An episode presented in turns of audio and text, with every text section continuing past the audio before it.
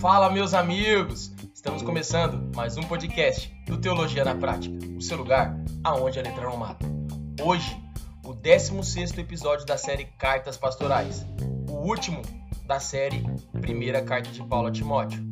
Vamos nessa!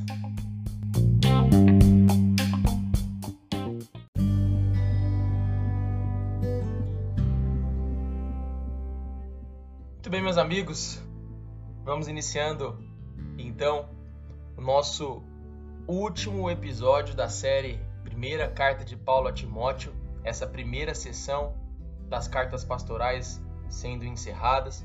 Te agradeço por nos acompanhar até aqui, por, por sua audição e que você continue conosco nas próximas jornadas que temos pela frente dentro de cartas pastorais e a nossa próxima, como já anunciado no episódio anterior, a carta de Paulo a Tito.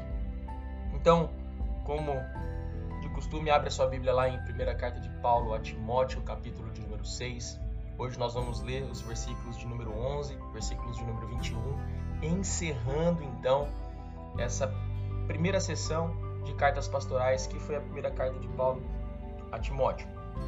Carta preciosíssima de Paulo, enviada a Timóteo, com o propósito de que fosse lida para a igreja em Éfeso, a ideia era combater os falsos mestres, né, os gnósticos judaizantes, as setas, mas de uma de, outra forma também ele queria ensinar Timóteo a como organizar a igreja antes de sua chegada, trazendo padrões para a ordenação de presbíteros, trazendo padrão para a ordenação de diáconos e de, de forma geral ensinando a igreja a como ter uma conduta cristã correta, uma vida cristã saudável diante de Deus. E hoje nós vamos então encerrar com as últimas exortações de Paulo a Timóteo, as últimas recomendações, os últimos alertas de Paulo a seu filho na fé, Timóteo, e também ensinar a Timóteo a como a como conduzir né, os ricos, como que eles devem exercer a sua a sua generosidade diante de, de suas riquezas. Então, abre lá em 1 Timóteo, capítulo 6, versículo 11. Pegue seu bloco de anotação para anotar aquilo que porventura seja importante para você dentro desse episódio. 1 Timóteo 6, versículo 11 diz assim: Você, porém, homem de Deus, fuja de tudo isso e busque a justiça, a piedade, a fé, o amor, a perseverança e a mansidão Combata o bom combate da fé, tome posse da vida eterna, para a qual você foi chamado e fez boa confissão na presença de muitas testemunhas. Diante de Deus, que tudo dá vida, e de Cristo Jesus, que diante de Pôncio Pilatos fez boa confissão, eu recomendo. Guarde este mandamento imaculado e irrepreensível até a manifestação do nosso Senhor Jesus Cristo, a qual Deus fará se cumprir no devido tempo. Ele é o bendito e único soberano, o Rei dos Reis e Senhor dos Senhores o único que é imortal e habita em luz inacessível, a quem ninguém viu e nem pode ver. A ele sejam a honra o poder para sempre. Amém. Ordene os que são ricos no presente mundo que não sejam arrogantes, nem ponham sua esperança na incerteza da riqueza, mas em Deus, que tudo nos provê ricamente, para nossa satisfação. Ordene-lhes que pratiquem o bem, sejam ricos em boas obras, generosos e prontos a repartir. Dessa forma, eles acumularão um tesouro para si mesmos, um firme fundamento para a era que há de vir, e assim alcançarão a verdadeira vida. Timóteo, guarde o que foi confiado a você. Evite as conversas inúteis e profanas e as ideias contraditórias do que é falsamente chamado conhecimento. Professando-a, alguns desviaram-se da fé. A graça seja com vocês.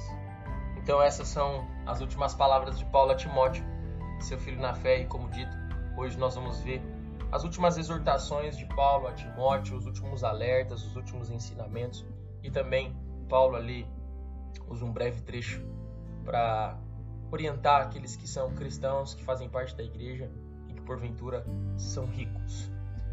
Versículo 11, Paulo então exorta Timóteo a um contraponto daquilo que ele havia falado, né, nos versículos anteriores acerca dos falsos mestres, acerca do perfil desses homens que eram homens impiedosos, homens que não tinham amor, homens que buscavam controvérsias, não tinham mansidão, homens que visavam o lucro. Paulo vai então orientar Timóteo a fugir dessas coisas de fato viver como um homem de Deus. Então no versículo 11 ele diz assim: Você, porém, né, falando para Timóteo, você, porém, Timóteo, homem de Deus. Paulo já afirma: Timóteo, você é um homem de Deus. Eles não são, mas você, Timóteo, é um homem de Deus. E por isso, fuja de tudo isso. Fuja de controvérsias, fuja de falatórios, fuja de ideias profanas, fuja da arrogância, fuja do orgulho, fuja do amor ao dinheiro, fuja de tudo isso e busque Timóteo a justiça, a piedade, a fé, o amor, a perseverança e a mansidão. Então, a carta chega ao seu final com um tremendo desafio a Timóteo. Timóteo, ao mesmo tempo, é desafiado e também estimulado. Paulo o estimula, o motiva, dizendo: Timóteo, você é um homem de Deus. Esse título é muito comum, muito utilizado no Antigo Testamento. Muitos homens foram assim chamados no Antigo Testamento. Moisés foi chamado dessa forma, Josué, Samuel, Elias. Esse era um título de honra. E Timóteo é desafiado por sua honra a exercer aquilo que Deus o chamou a exercer no ministério. O próprio fato de Timóteo ser motivado a exercer a sua função sendo um homem de Deus, ou seja, seu representante, enquadra Timóteo na condição de alguém que recebeu uma missão do rei. Então, os homens que receberam missões de Deus no Antigo Testamento, como Moisés, Josué, Samuel e Elias, tinham esse título como um título de honra, mas também ao mesmo tempo um título de alguém que era um representante de alguém. Então Timóteo era um homem que pertencia a Deus, era um homem de Deus. Então Timóteo se enquadra em alguém que tinha uma missão muito especial e por isso ele deveria se concentrar naquilo que ele tinha que fazer na igreja em Éfeso. Então Paulo o estimula e o motiva, dando a ele uma uma característica de honra como um homem de Deus. E sendo um homem de Deus, ele deveria fugir de tudo aquilo que era prática dos falsos mestres. Logo, Paulo o exorta a caminhar de uma forma correta diante de Deus. Como dito, os falsos mestres tinham uma má conduta nós relacionamos as más práticas desses homens no episódio anterior. Mas Timóteo ele está sendo estimulado a praticar virtudes essenciais de um homem de Deus para o seu ministério. Paulo fala que Timóteo deveria então fugir de tudo aquilo que era mal e caminhar em justiça. A palavra justiça aqui utilizada por, por Paulo nesse texto, que significa de kaiosune, se define como dar a Deus e aos homens o que lhes corresponde. Ou seja, o homem justo é aquele que cumpre o seu dever para com Deus e para com os seus semelhantes. Então, andar em justiça, praticar a justiça, é cumprir o seu papel, exercer o papel de homem de Deus. É honrar a Deus, mas também entregar aquilo que lhe pertence aos seus semelhantes. Então, Timóteo tinha esse papel de exercer a sua missão com fidelidade, com zelo, com justiça diante de Deus e diante dos homens. Paulo também diz a ele para caminhar em piedade. A palavra eusebia ou eusébia, aqui citada por, por Paulo, significa a reverência do homem a Deus. Piedade é reverência do homem a Deus. É a consciência de que por toda a sua vida ele deve viver na presença de Deus. Então, quem vive na piedade, um homem piedoso, uma mulher piedosa, ele vive uma vida dedicada a Deus. O que é isso? Tudo que ele faz, por onde ele caminha, ele procura glorificar a Deus. Isso é caminhar em piedade, é ter uma vida devota a Deus, a Cristo, é viver essa devoção a Jesus, é amar a Deus sobre todas as coisas, o próximo como a ti mesmo. É viver e transitar nessa terra sempre com uma consciência de que tudo que ele faz é para a glória de Deus. Isso é um homem e uma mulher piedosa. E Timóteo deveria ser piedoso, deveria viver na presença de Deus. Como eu disse no episódio anterior, não há distinção entre o culto comunitário e o culto da segunda-feira. A nossa vida deve ser um culto racional a Deus. Nós devemos ser um sacrifício vivo, santo e agradável a Deus. Então, isso é, ser piedoso. Isso é, é ter uma vida consagrada a Deus. Paulo também usa a palavra fé, a palavra pistes, significa fidelidade. É a virtude do homem que, através de todas as circunstâncias da vida, até diante das portas da morte, se mantém fiel a Deus na abundância ou na escassez. Então, as três primeiras virtudes que Paulo exorta Timóteo, desafia a Timóteo a viver é que ele fosse um homem justo e cumprisse o seu dever diante de Deus e dos homens, que ele vivesse em reverência a Deus, vivesse na presença de Deus e que ele também fosse fiel a Deus em toda e qualquer circunstância. Mas não para por aí. Paulo também diz que Timóteo devia caminhar em amor.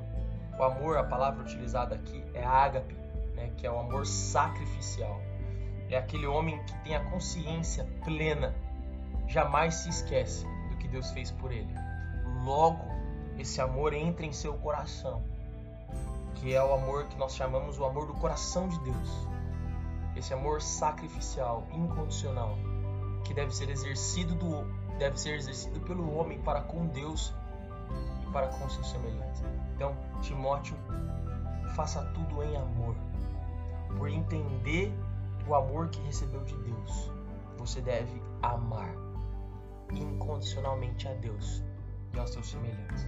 É o resumo dos mandamentos que Cristo ensinou aos seus discípulos. Amai a Deus sobre todas as coisas e o próximo como a ti mesmo. Paulo também exorta Timóteo a ser perseverante. A palavra rupomone, aqui, que, que, que se traduz como perseverança, é a firme perseverança na fé e na piedade. Ou seja, apesar das adversidades e do sofrimento da vida, rupomone é a virtude de quem não aceita as experiências da vida de braços cruzados, mas aquele que resiste vitoriosamente. Rupomone é uma virtude que, apesar de tudo, vence o mundo ou seja, independente de qual seja as circunstâncias, independentemente de quais sejam as aflições, as angústias, as tribulações, os desafios, as intempéries da vida, o homem perseverante, ele permanece firme em Cristo, ele permanece firme na sua fé, ele permanece firme na sua piedade. Ele avança no seu propósito para a glória de Deus, mesmo diante das dificuldades. Ele não fica de braços cruzados continua exercendo sua fé, ele continua exercendo sua piedade, mesmo diante do tempo mais difícil. Então, esse é o homem perseverante. E por fim, Paulo fala para que Timóteo exerça a sua mansidão, a sua palpateia. Mansidão é aquele que conserva o domínio próprio, é aquele que tem autodomínio sobre si, é aquele que é guiado por Deus. É uma disposição de ceder os direitos. É aquele homem que Jesus ensina a dar a outra face. Mesmo diante de direitos, ele abre mão, ele fica com o ônus. É a pessoa que está pronta a sofrer os danos em vez de causar danos. Então Paulo exorta Timóteo: Timóteo, você é um homem guiado por Deus. Domine-se, não entre em controvérsias, não entre em discussões. Ceda os direitos. Sofra o dano, mas não cause dano na igreja. Então esse é um homem manso. Jesus era um homem manso, né? E ele o tempo todo ensina aos seus discípulos a dar a outra face, né? a exercer a mansidão. Então essas são as virtudes que Paulo pede para que Timóteo exerça na igreja em Éfeso. E não siga o mau exemplo dos falsos mestres que eram totalmente o contrário disso. Homens que não amavam de forma incondicional, porque eram interesseiros, homens que não eram mansos, homens que queriam causar dano, divisão na igreja, homens que eram orgulhosos, homens que não eram fiéis a Deus, homens que não cumpriam o papel diante de Deus e diante dos homens, homens injustos, homens impiedosos. Então Paulo né, é, traça um caminho totalmente contrário para Timóteo, para que ele exerça seu ministério de forma saudável e cumpra o seu papel diante de Deus. E falando sobre cumprir o seu papel diante de Deus, no versículo 12, Paulo fala para Timóteo: Timóteo, combata o bom combate da fé. Tome posse da vida eterna, para a qual você foi chamado, e fez a boa confissão na presença de muitas testemunhas. Existe um combate que é bom. O combate promovido pelos falsos mestres, ele era um combate faccioso, era um combate regado de muita briga, de muita intriga, de muita inveja. Era um combate que desejava causar confusão na igreja. Mas existe um bom combate. E o Paulo fala, e a gente já estudou sobre isso, que esse bom combate é o bom combate da fé. Qual é o bom combate da fé? É a pregação do Evangelho, é o ensino acerca de Deus e do nosso Senhor Jesus Cristo. É o cuidado com o rebanho, é a busca pelo perdido, é o encorajamento ao povo de Deus, a vida santa e piedosa. Esse é o bom combate da fé. Algo que os falsos mestres não queriam levar para o povo. Eles não encorajavam o povo à vida santa e piedosa. O ensino deles não era segundo a piedade. Esse era o combate que Paulo pede a Timóteo que se envolva. Timóteo se envolva nesse combate. Tem os seus desafios, tem as suas as suas dificuldades, mas é um bom combate. Por quê? Porque você está representando o reino, você está representando o seu Deus, você está representando a Cristo e o seu evangelho. Então, exerça exerça esse chamado. Faça desse combate um bom combate. Esse era o combate que Paulo pede para que Timóteo então se envolva. Paulo fala ainda: Timóteo, tome posse da vida eterna, para a qual você foi chamado e fez boa confissão na presença de muitas testemunhas. Aqui fala do chamado de Timóteo por Deus. Primeiro, Timóteo foi chamado para receber a vida eterna, quando conheceu o Evangelho. Então, esse chamado todos recebem da parte de Deus, o chamado para a vida eterna, quando tem um verdadeiro encontro com Cristo.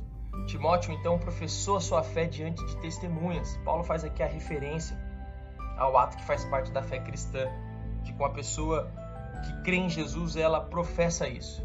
Ela confessa diante dos homens a sua fé em Cristo Jesus. Timóteo já havia professado Cristo Jesus diante de muitas pessoas. Paulo fala para que ele tome posse da vida eterna e de tudo que ela representa.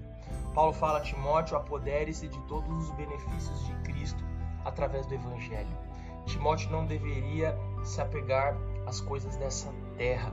Paulo está falando: Timóteo, tome posse da eternidade. Timóteo, se apegue àquilo que é eterno, daquilo que você foi chamado a fazer, porque diante dele, diante de testemunhas, você já fez essa confissão. Então, Timóteo está sendo exortado por Paulo a olhar para as coisas que são eternas, a não se apegar às coisas aqui dessa terra. Versículo 13, Paulo fala: Diante de Deus, que tudo dá vida, e de Cristo Jesus, que diante de Pontos Pilatos fez a boa confissão, eu recomendo, eu conjuro-te, Timóteo, eu te exorto. Paulo está chamando Timóteo para uma exortação diante de Deus diante de um Deus que preserva e sustenta toda a vida, e de Cristo, que diante de Ponto Pilatos declarou a verdade do reino de Deus sem temer o homem. Ele professou a verdade. Paulo está exortando Timóteo perante a Deus e a Cristo Jesus. Paulo está deixando claro que está exortando Timóteo diante de Deus que dá e sustenta a vida e diante de Cristo que diante dos homens professou a verdade sem temer. Essa era a postura que Timóteo deveria ter diante dos homens, não temer e sempre falar a verdade. E aí a exortação que Paulo traz para Timóteo diante de Deus e de Cristo Jesus é: guarde este mandamento imaculado e irrepreensível até a manifestação de nosso Senhor Jesus Cristo. Que exortação, amigos! A exortação que Paulo traz a Timóteo é: Timóteo, guarde o mandamento, guarde o evangelho de Cristo Jesus imaculado. Timóteo não macule o evangelho como faz os falsos ensinos, como faz esses falsos mestres com a sua falsa doutrina. Timóteo conserve o verdadeiro evangelho. Não, não altere nada daquilo que está escrito, daquilo que lhe foi ensinado. Conserve a sã doutrina, Timóteo, sem se desviar. Que nós temos visto hoje, irmãos. Hoje nós temos visto muitos pastores se desviando do verdadeiro evangelho. Em busca de prestígio, riquezas, eles têm deturpado o evangelho, eles têm fragmentado a Bíblia, eles têm feito uso do texto ao seu próprio prazer. Esses estão abandonando a verdade sem medo. São anátema, são malditos. Paulo fala: se alguém vier a vocês, ainda que seja nós ou um anjo, e pregue um evangelho que não seja o evangelho de nosso Senhor Jesus, seja anátema. Você vai encontrar isso lá em Gálatas, no capítulo 1, no versículo no capítulo 1, no versículo 7 e 8. Paulo então exorta a Timóteo a guardar imaculado e irrepreensível. Timóteo mantenha pura a sã doutrina, mantenha o ensino puro do evangelho de Cristo. E isso Timóteo faça até a manifestação de nosso Senhor Jesus Cristo. Ou seja, Timóteo faça isso até o final da sua vida. Preserve puro o evangelho até a manifestação de Cristo, até a parúzia. Parúzia é um termo teológico que nós utilizamos para a volta visível e manifesta de Cristo em sua glória, para buscar a sua igreja. Quando falamos da parúzia, é a volta de Cristo de forma gloriosa para buscar o teu povo. Timóteo deveria manter pura a doutrina. É nossa missão hoje. É missão, é missão desse podcast. É um valor desse podcast que, que nós temos do Teologia na Prática. Preservar a verdade com integridade. É nossa missão preservar a verdade e anunciá-la. Paulo ensinou a Timóteo que a igreja é a coluna e o baluarte da verdade. Ela é a defensora e a proclamadora da verdade. E hoje nós, cristãos, devemos lutar e batalhar pela pureza da sã doutrina. Diante do liberalismo que tem invadido as igrejas como um câncer, nós temos a missão de ser sal, conservar puro o evangelho, a verdade infalível de Deus até a sua volta ou até o final de nossas vidas.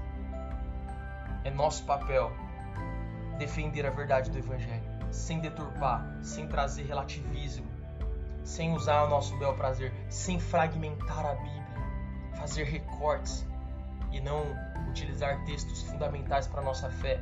Então, era a missão de Timóteo. Timóteo conserva, guarda, e não só guarde Timóteo, mas transmita transmita o verdadeiro evangelho.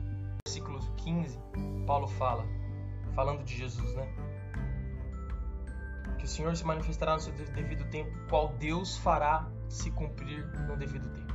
Ele é o bendito e único soberano, o Rei dos reis e Senhor dos senhores, o único que é imortal e habita em luz inacessível, a quem ninguém viu e nem pode ver. A ele sejam a honra e o poder para sempre.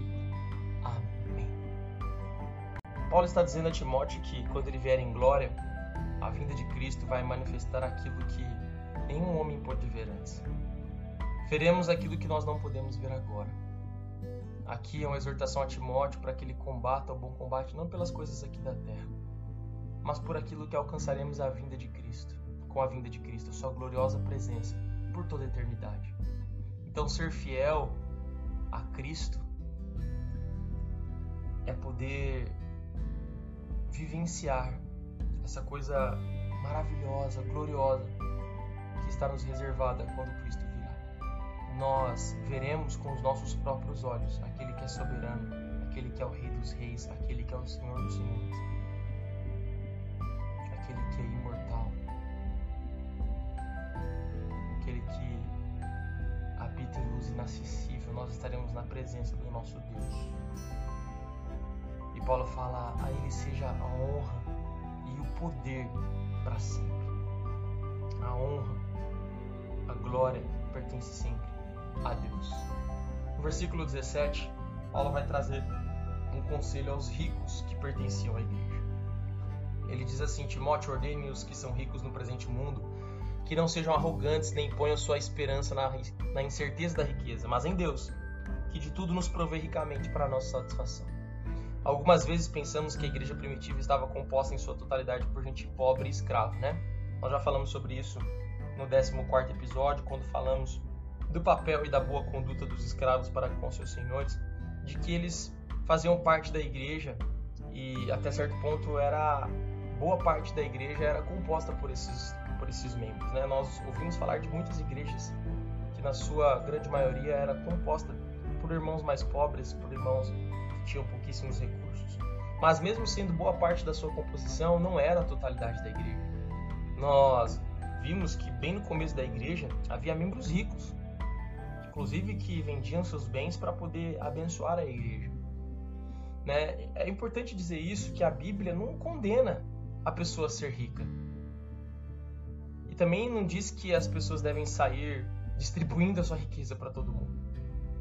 Mas há uma advertência que as pessoas precisam considerar em relação às riquezas, que elas não devem estar no coração. O que Jesus fez com o jovem rico era exatamente verificar onde estava o seu coração. Quando ele pediu para o homem dar tudo para segui-lo, aquele homem não quis abrir mão das riquezas. Logo, ele provou para Cristo que o teu coração não estava nos mandamentos de Deus, mas estava nas riquezas. E é importante lembrar que Éfeso era uma cidade rica. Lá em Atos, no capítulo 19, no versículo 17 e 19, nós vemos que quando o evangelho chegou naquela cidade, os homens que possuíam livros e livros de ocultismo começaram a lançar fora seus livros, a pôr para queimar, e aqueles livros tinham um valor considerável. Pessoas que possuíam livros e livros naquele tempo eram consideradas pessoas ricas. Éfeso era uma cidade rica, era uma das principais cidades da Ásia, se não a principal cidade da Ásia. Então, Paulo está aqui ensinando aos ricos da igreja a como se comportar diante disso, como que eles devem exercer, como que eles devem exercer a sua mordomia a Deus com as riquezas que tinham em mãos. É essa a exortação que Paulo vai trazer a Timóteo para que ele ensine os ricos. Né? E o primeiro fato que Paulo observa aos ricos é que as suas riquezas não devem orgulhá-los. Por ter mais dinheiro do que os outros, esses não deveriam se considerar melhores do que os outros. Não há nada nesse mundo que pode fazer o homem se sentir superior ao outro, muito menos na comunidade cristã, e ainda mais por causa das riquezas. O segundo fato que Paulo orienta Timóteo é que os ricos não devem depositar a sua esperança futura nas riquezas, pois ela é incerta. Hoje o homem pode ser rico, mas amanhã pode ser tudo diferente, porque o dinheiro é algo que ele pode perder. A esperança futura do homem de Deus deve estar unicamente nele, em sua promessa eterna. Não há segurança para o homem fora de Deus, porque é uma segurança efêmera, é uma segurança passageira. Mas aqueles que estão em Deus, aqueles que depositam a sua confiança, a sua esperança futura em Deus, esses estão seguros por toda a eternidade. Como nós já falamos sobre isso no episódio anterior, o dinheiro não traz a devida segurança ao homem. Então Paulo está orientando aqui aos ricos que eles não sejam orgulhosos, que eles não se sintam superior ao outro por ser rico. Inclusive na comunidade cristã, que é o foco do ensino de Paulo. E ele também orienta esses homens a não depositar a sua esperança nas riquezas, pois ela é incerta. Ela não traz a verdadeira segurança ao homem. A verdadeira segurança que o homem tem somente em Deus, porque ele sabe que Deus provê tudo ao homem para sua satisfação, para aquilo que o homem precisa. A satisfação e a segurança Deus provê ao homem de forma abundante, mas a segurança e a esperança do homem não pode estar no dinheiro. No versículo 18, Paulo fala: Ordene-lhes, Timóteo, que pratiquem o bem, sejam ricos em boas obras, generosos e prontos a repartir. Paulo está falando aqui que o homem rico ele deve usar a sua riqueza para fazer o bem, para exercer a sua generosidade, por entender que tudo vem de Deus e que a riqueza que possuis é provisão dele, não só para o seu bem, mas também para o serviço ao outro. Um bem para ser compartilhado com os que precisam. Quando Deus torna uma pessoa rica, ela precisa entender que a sua riqueza é para a prática de boas obras, é para exercer a sua generosidade, é para compartilhar com os que precisam. Se a riqueza de um homem não serve mais do que para o seu próprio orgulho e não abençoa o outro, a riqueza dele se converte em ruína.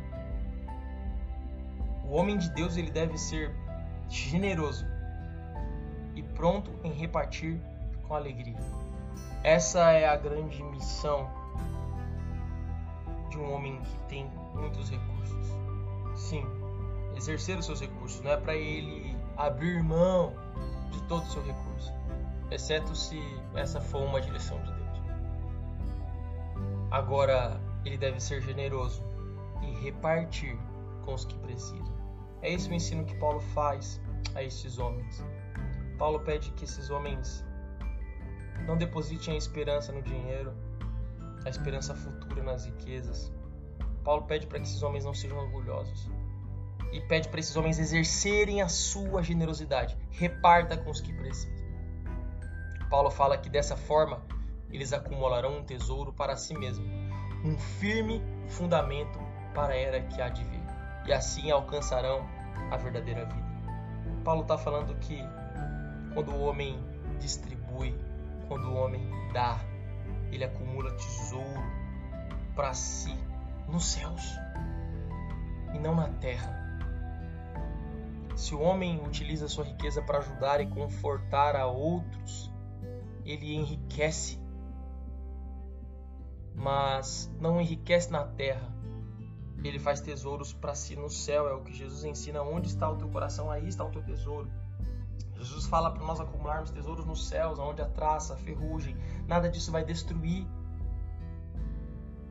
Onde está bem depositado. Então, o homem que faz isso, ele alcança a verdadeira vida, porque Paulo fala lá em Atos, no capítulo 20, no versículo 35, mais bem-aventurado, feliz é o homem que dá, porque mais feliz é dar, mais abençoado é dar do que receber. Esses encontram a verdadeira vida, que encontram no compartilhamento e na, na generosidade um estilo de vida. Então, esse é o ensino de Paulo para estes homens. E fica aqui um alerta e uma observação importante. O pastor, o líder, ele não pode ter receio de exortar um rico em sua igreja. Observe que a missão de Timóteo era ensinar os ricos de sua igreja. Deveria exortar os homens a se comportar desta forma. Se Paulo está ensinando, é porque certamente havia uma postura semelhante a essa na igreja que precisava ser corrigida. O pastor ele não pode ter receio de corrigir um rico na sua igreja. Muitos pastores não fazem isso porque têm interesse nos recursos financeiros do irmão. Porque o irmão de repente tem uma boa oferta, um bom dízimo, contribui generosamente na igreja e por causa que ele faz tudo isso, ele não quer corrigir a conduta que porventura não esteja correta de um homem rico na sua igreja. Então não deixe de exortar, é papel do pastor, papel do líder, aquele que tem alguém que de repente tenha boas postas dentro da sua igreja, corrigir mesmo que ele estiver errado. Não se importe em agradá-lo. Pedro já deixou bem claro, porque importa é agradar a Deus do que agradar aos homens. Fica essa nota aqui de rodapé para você que está nos ouvindo nessa nesse episódio. Bom, a generosidade do homem aqui é um sólido fundamento para o futuro, a fim de que o homem se apodere da vida eterna. É, é, fato, nós precisamos sempre reforçar isso, que nós somos salvos pela graça, mediante a fé. Contudo, neste presente século não experimentamos essa vida em plenitude, mas através do amor ao próximo e do compartilhar das boas obras. Nós nos preparamos para experimentarmos a plenitude da vida eterna. Aqui não ensina sobre salvação por obras, mas que o crente em Cristo Jesus tenha a ciência de que seus bens e riquezas serão utilizados para o auxílio ao próximo e para o exercício da sua generosidade. Esses são os que manifestam as obras de sua fé em Cristo, sabe que há algo superior às coisas dessa terra. Então, por o homem saber que há uma eternidade que o aguarda, ele exerce a sua mordomia, a sua generosidade na terra com alegria. E por fim, no versículo 20 e 21, Paulo dá as últimas palavras a Timóteo. Ele fala: Timóteo, guarde o que foi confiado a você. Evite as conversas inúteis e profanas e as ideias contraditórias do que é falsamente chamado conhecimento. Paulo está encerrando a sua primeira carta enviada a Timóteo, fazendo um apelo. Ele já fez um apelo inicial que nós acabamos de ler, para que Timóteo honrasse a Deus, fosse fiel a Ele. E aqui Paulo usa a palavra confiança. Confiança é, é a entrega daquele depósito, uma palavra que descrevia o dinheiro depositado num banco ou, ou com um amigo.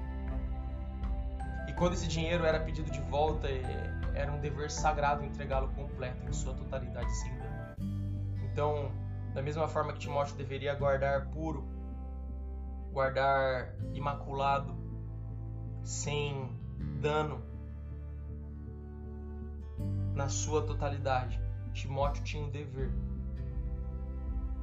de entregar, de proclamar esta verdade sem qualquer alteração. Timóteo recebeu algo precioso, uma fé valiosa. Era seu dever ser o guardião, mas também aquele que entrega o que recebeu. Paulo fala lá em 1 Coríntios no capítulo 4 que ele é um oikonomos, um dispenseiro. O dispenseiro entrega tudo aquilo que está na dispensa do rei. Ele serve o rei com o que está na sua dispensa. Ou seja, ele não poderia adulterar aquilo que estava na dispensa. Ele tinha que usar a medida correta, a medida certa. E esse era o papel de Timóteo. E também Paulo fala: evite as conversas inúteis e profanas, Timóteo, e as ideias contraditórias do que é falsamente chamado conhecimento. Timóteo deveria fugir destas coisas, como nós já aprendemos lá atrás, quando falamos sobre os falsos mestres que ficavam com conversas inúteis, profanas, ideias irreais ideias que eram contraditórias ao Evangelho e que era falsamente chamado conhecimento, que nós conhecemos como agnoses. Timóteo deveria evitar todas essas coisas que fazia parte do caráter dos falsos mestres. Timóteo devia fugir do falso intelectualismo que era baseado num conhecimento secreto, gnóstico, que vem da palavra conhecimento Gnosticismo vem da palavra gnosis, que significa conhecimento. Um conhecimento que eles diziam ser secreto, que somente alguns chegavam a esse conhecimento. E por isso chegavam na plenitude, chegavam no estágio da gnose. Tudo isso era contraditório ao Evangelho de Jesus. Timóteo está sendo exortado a não fazer do cristianismo um campo de batalha, de argumentos e debates teológicos, mas fazer do cristianismo algo para ser vivido e não discutido.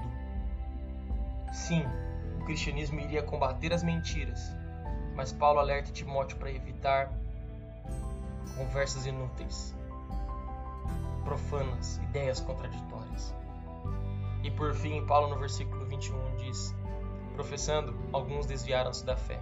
A graça seja com vocês. Paulo relata neste texto que alguns homens entraram pelo caminho das controvérsias, das discussões intelectuais, do conhecimento secreto, gnóstico e se desviaram do verdadeiro conhecimento de Deus.